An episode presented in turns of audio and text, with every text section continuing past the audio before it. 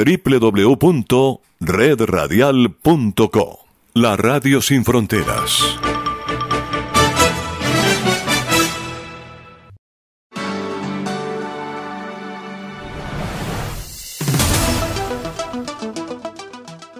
A partir de este momento llegan a Universal las noticias de la mañana.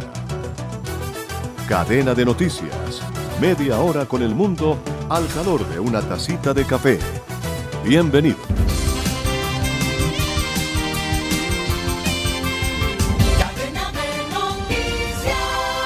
Muy buenos días, saludo cordial, ¿cómo están ustedes? Esperamos que bien, nosotros dispuestos a acompañarles a partir de este momento.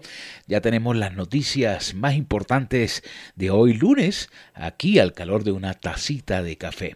Contacto internacional con La Voz de América, Radio Francia Internacional y nuestros corresponsales propios.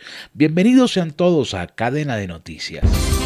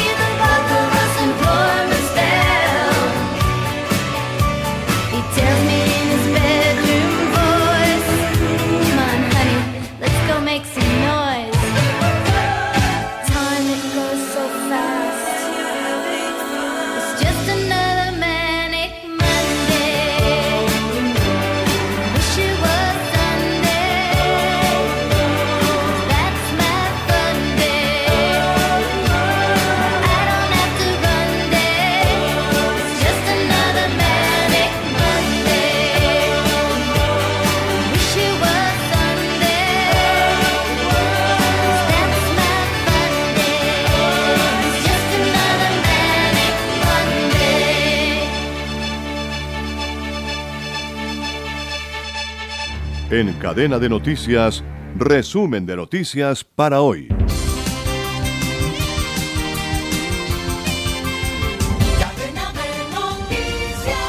Roy Barreras, el virtual eh, presidente del Senado y el vocero más polémico y visible del pacto histórico, revive la polémica y el temor de muchos colombianos en campaña presidencial sobre una reelección. En eh, otras palabras, que el líder de la izquierda, Gustavo Petro, no soltara el poder una vez lograra la presidencia, tal como lo han hecho otros líderes de la izquierda en el continente. Y todo esto frente a las declaraciones en las últimas horas, estas donde manifiesta que espera que las transiciones eh, que toman tiempo, esto es 12 años para lograr las transformaciones que buscaba el pacto histórico. es decir, tres periodos presidenciales.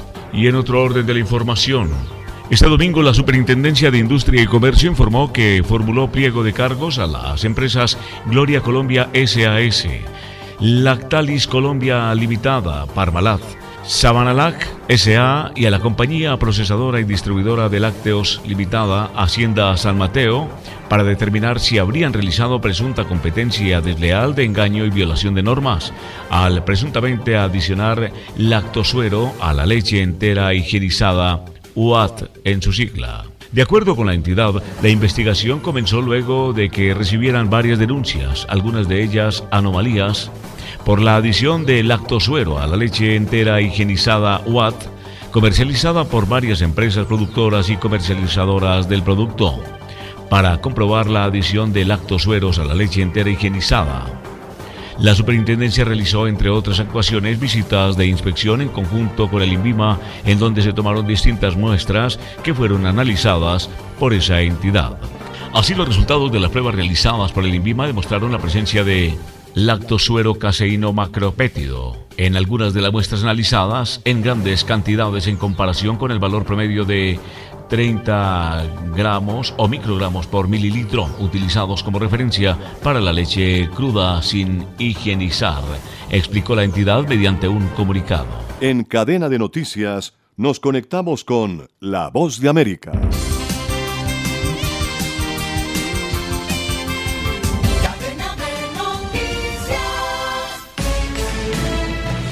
Este es un avance informativo de La Voz de América. Desde Washington les informa Henry Llanos.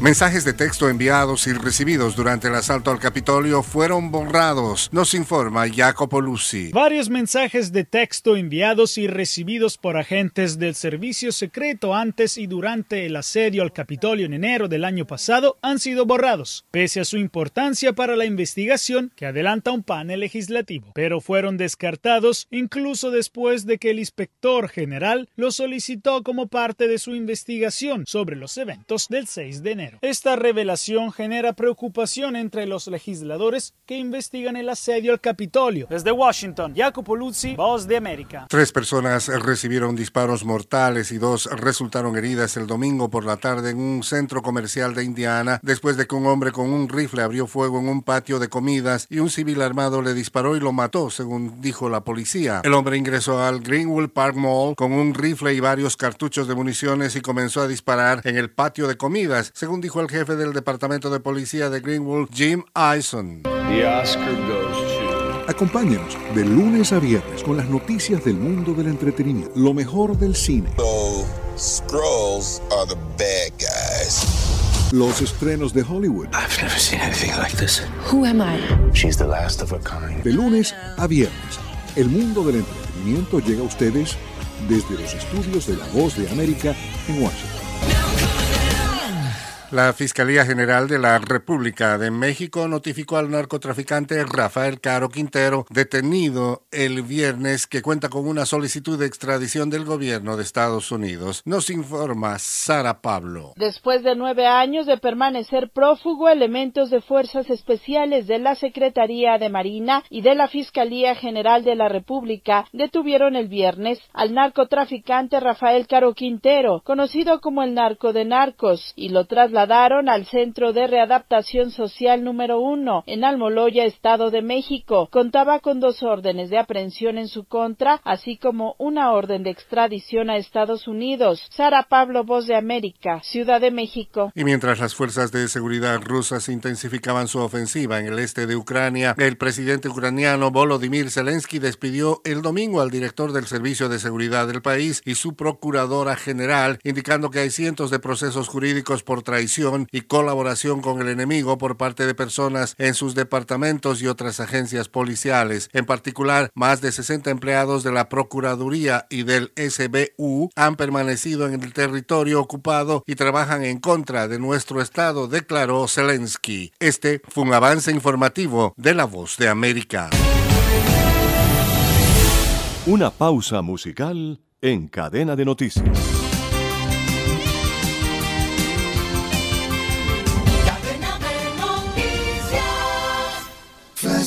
Con Jimmy Villarreal. Baker Street es una canción de Jerry Rafferty estrenada en el año de 1978, perteneciente a su segundo álbum como solista llamado City to City. El nombre del tema se debe a la famosa calle londinense del mismo nombre. El sencillo alcanzó el puesto número 3 en el Reino Unido y fue número 2 en los Estados Unidos.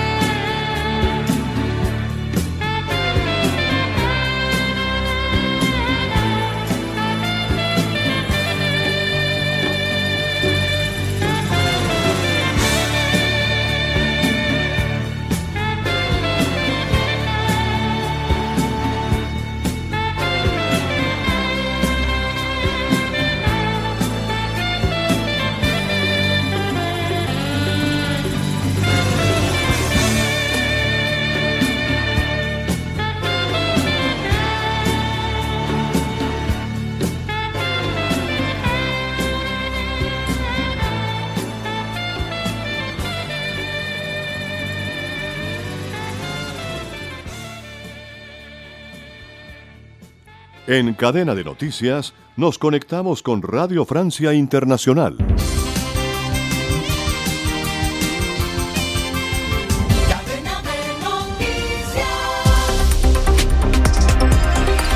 Andreina Flores. En Francia, 14.000 hectáreas de bosque han sido arrasadas por los incendios que ha generado la ola de calor extremo que vive todo el sur de Europa. 18.000 personas han sido evacuadas y 1.700 bomberos siguen desplegados. En Ucrania, el presidente Vladimir Zelensky suspendió anoche a dos altos cargos de su gobierno por sospechas de traición y colaboración con los rusos. Se trata del jefe de los servicios secretos y de la fiscal general. En Panamá, el gobierno y los líderes de las protestas de calle que se han extendido por dos semanas anunciaron un acuerdo, rebajar el precio de la gasolina a cambio de despejar parte de las carreteras que se han mantenido bloqueadas por las protestas. Así comenzamos a las noticias de América Latina y el mundo. Bienvenidos a Radio Francia Internacional. Comenzamos en Francia, específicamente en la región de Gironda, al suroeste del país, donde ya se registran 14.000 hectáreas de bosque arrasadas por los incendios que se han prolongado por siete días. Esto a causa de la ola de calor extremo que vive todo el sur de Europa. Unas 18.000 personas han sido evacuadas y 1.700 bomberos siguen desplegados en la zona. El teniente Arnaud Mandus del Servicio de Incendios y Rescate de la Gironda reconoce que controlar los incendios tomará días. Yes. Desgraciadamente las perspectivas meteorológicas son desfavorables. Estamos desarrollando distintas estrategias para reducir al máximo el avance del fuego. Contamos con equipos tácticos que podríamos decir privan al fuego del combustible una vez que alcanzan la zona. También contamos con una célula que nos ayuda cortándoles el camino al fuego, cortando una parte del bosque para que el fuego no avance y lo podamos sofocar. Hoy no tenemos la capacidad para predecir una evolución del siniestro, porque las condiciones meteorológicas son realmente extremas y no nos permite tener visibilidad. Pero no solo en Francia se registran incendios y altas temperaturas, que hoy, por cierto, alcanzarán un pico de 40 grados. En Portugal, casi 15.000 hectáreas han sido devastadas por el fuego. En Reino Unido, se espera que el termómetro alcance los 40 grados este martes, por lo que muchas escuelas permanecerán cerradas y se ha reducido el servicio de trenes. Y en España, el calor, que ha alcanzado nada menos que los 43 grados, también ha generado importantes incendios e incluso el fallecimiento de un bombero. Vamos a Madrid con nuestro corresponsal Luis Méndez. Los incendios continúan sin dar tregua y ya se han cobrado la vida de un bombero y un pastor, además de arrasar más de 20.000 hectáreas, centenares de viviendas y provocar la evacuación de pueblos enteros, por lo que miles de personas aguantan, muchas de ellas en refugios, a que la situación se normalice. Además, también se cuentan por miles las personas que permanecen confinadas ante la proximidad de las llamas. En las zonas más afectadas se ubican sobre todo en la parte occidental, concretamente en Castilla y León y Extremadura, aunque también se han desatado incendios en Cataluña y Andalucía. En las llamas han dañado reservas biológicas muy importantes, como el Parque Nacional de Monfragüe. La ola de calor extremo que vive el país está propiciando los incendios y en muchos casos dificultando su extinción. Algunos de ellos han sido provocados por lo que la policía está investigando a fondo para localizar a los culpables. Además de las pérdidas humanas y materiales, los incendios son doblemente preocupantes en un país que está sometido a un severo proceso de desertificación en su mitad sur. Para Radio Francia Internacional, desde Madrid, Luis Méndez. Terremoto político en plena guerra en Ucrania. El presidente Vladimir Zelensky suspendió anoche a dos altos cargos de su gobierno por sospechas de traición y colaboración con los rusos. Se trata del jefe de los servicios secretos y de la fiscal general, dos aliados históricos de Zelensky. Detalles con Aida Palau. Las autoridades ucranianas investigan más de 650 casos de traición, 60 en las zonas ocupadas por las fuerzas rusas y separatistas.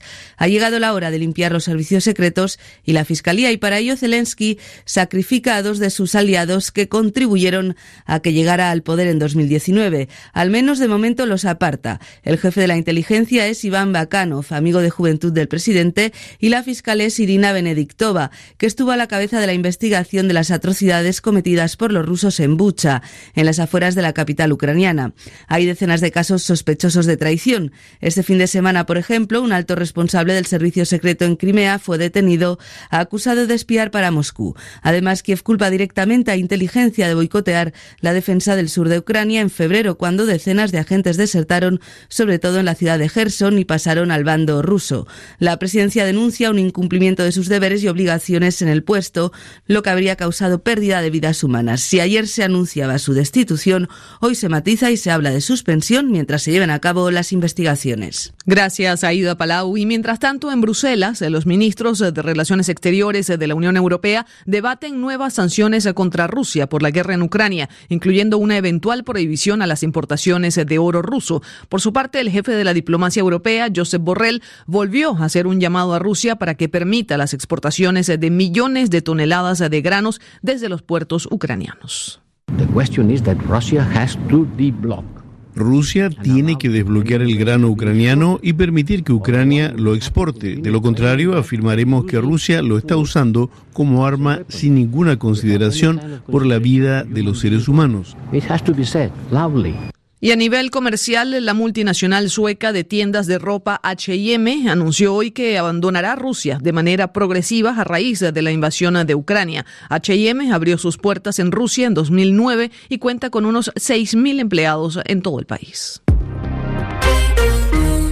En India, unos 4.800 legisladores votan este lunes para decidir quién será el nuevo presidente del país. Y la favorita es una mujer tribal, la política Drupadi Murmu, de 64 años, quien tiene el apoyo del Partido Nacionalista Hindú, del primer ministro indio Narendra Modi, y que tiene una mayoría parlamentaria. Así que todo apunta a que acabará triunfando en el proceso de votación. Y de India nos vamos al otro lado del mundo, América Latina. En Panamá, el gobierno y organizaciones sindicales y populares anunciaron un acuerdo para rebajar aún más el precio de la gasolina a cambio de despejar parte de las carreteras que se mantenían bloqueadas por las fuertes protestas que se han extendido por dos semanas. El precio de la gasolina se fijará en 3.3 dólares por galón en lugar de 3.95, como había ofrecido inicialmente el gobierno del presidente Cortizo. Sin embargo, todavía no se ha levantado la protesta completamente. Orlando Torricelli. Tras este compromiso firmado en Santiago de Veragua, ciudad ubicada a unos 250 kilómetros al noroeste de Ciudad de Panamá, donde se mantenían los bloqueos de carreteras con centenares de camiones en la Panamericana, se espera que ahora se levanten los cierres. Sin embargo, continúa la huelga por la canasta básica y el precio de los medicamentos. Con 4.200.000 habitantes, el país centroamericano vive una de las mayores crisis sociales desde la caída del gobierno militar de Manuel Antonio Noriega tras la invasión estadounidense de 1989. Durante más de dos semanas, el país ha sido escenario de manifestaciones y cortes de carreteras para exigir al gobierno de Laurentino Cortizo bajar los precios y tomar medidas contra la corrupción y despilfarro de recursos públicos. Pese a los ingresos superiores a 2.000 millones de dólares anuales gracias al canal, además de altas cifras de crecimiento, el país tiene uno de los mayores índices de desigualdad en el mundo. Gracias, Orlando. Y la Fiscalía de la Ciudad de México imputó a 10 personas por el accidente ocurrido en la línea 12 del metro en mayo de 2021, que recordemos dejó 26 muertos y unos 80 heridos. Se trata de 10 exfuncionarios que hoy son acusados de homicidio, lesiones y daño a la propiedad. El martes 19 de julio se realizará la audiencia para determinar las eventuales responsabilidades del accidente. Ana María Ospina. En junio de 2021, un mes después del colapso de un tramo de la llamada línea dorada del metro de la capital mexicana, la firma noruega DNB realizó un peritaje preliminar cuyo resultado indicó que el incidente fue provocado por una falla estructural, un problema asociado a condiciones con deficiencias en el proceso constructivo y de soldadura de los llamados pernos Nelson. El viernes 15 de julio de 2022, la Fiscalía de la Ciudad de México imputó a 10 personas que trabajaron en la edificación de la línea inaugurada en 2012. Mientras avanza la investigación para definir la responsabilidad de los imputados, se deben tratar otros asuntos relacionados con el caso, según el diputado Jorge Gaviño, exdirector del Metro en la Ciudad de México. Lo más importante que se tiene que hacer ahorita es terminar de atender a las víctimas y a las parientes eh, de las eh, personas que lamentablemente fallecieron.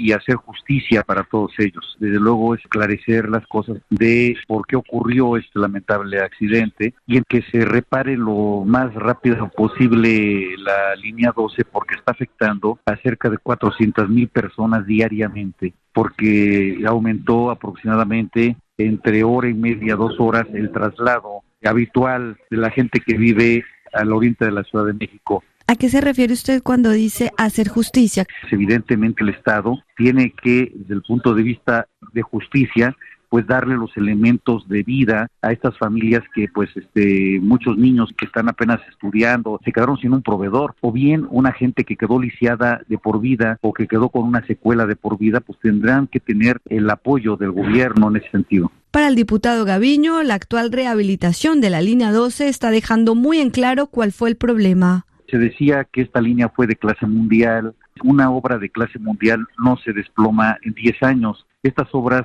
eh, son elaboradas, son hechas para durar 100 años, como está patente en el tren de Francia o de cualquier metro del mundo. Pero además en la rehabilitación que están haciendo se va a poner, digamos, un verdadero exoesqueleto, que es toda una infraestructura que va a soportar todo el peso de la obra civil, situación que dejen claro que fue mal diseñada y fue mal ejecutada, porque nadie puede pensar que por falta de mantenimiento una obra de estas le están poniendo una estructura de 6 kilómetros que va a tener y que va a tardar pues más de un año en rehabilitarse.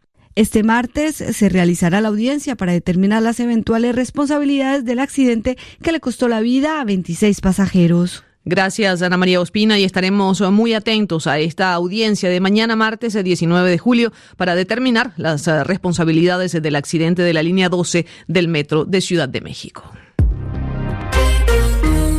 Y en deportes, la corredora jamaiquina Shelly Ann Fraser Price ganó este domingo su quinto título mundial de los 100 metros planos femeninos a sus 35 años, estableciendo además un récord de 10.67 segundos. Además, hay que decir que fue un podio enteramente jamaiquino, pues las medallas de plata y de bronce fueron también para las atletas de Jamaica, Sherika Jackson y Elaine Thompson Hera.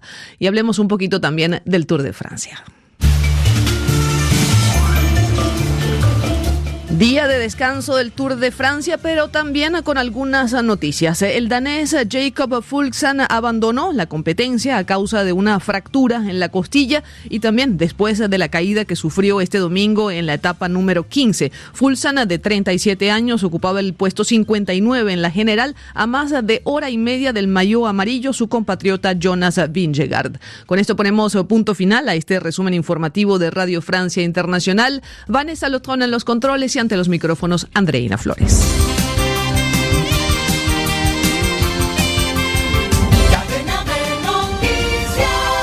Alberto Marchena. Un 18 del mes de julio del año de 1978, la agrupación Def Leppard hace su debut en los escenarios ante un público no mayor de 150 personas lo hace en su ciudad natal, en Sheffield, en Inglaterra, en un colegio llamado Westfield School. Eso en el año de 1978.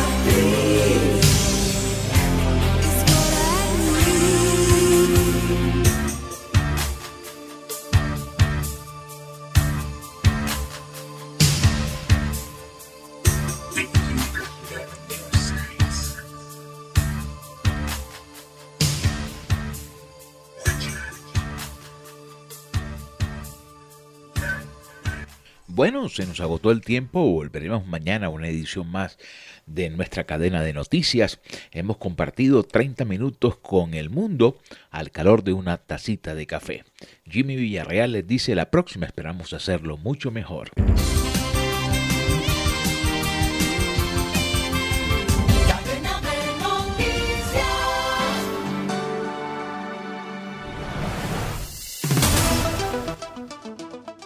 Se nos agotó el tiempo.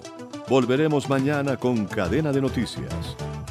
Universal Cadena de Noticias es una producción de Red Radial. Radio Sin Fronteras.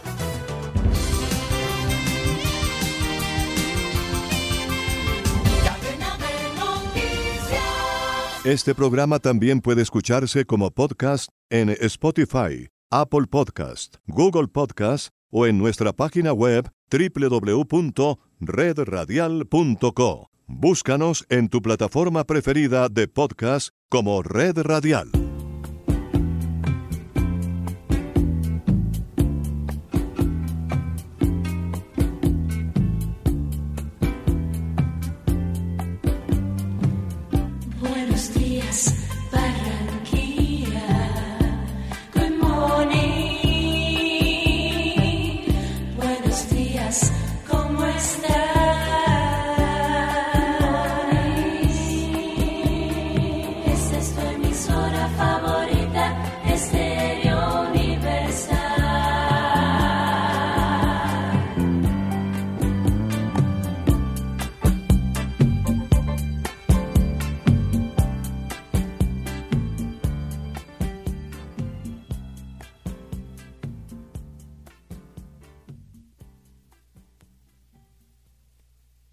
www.redradial.co La Radio Sin Fronteras.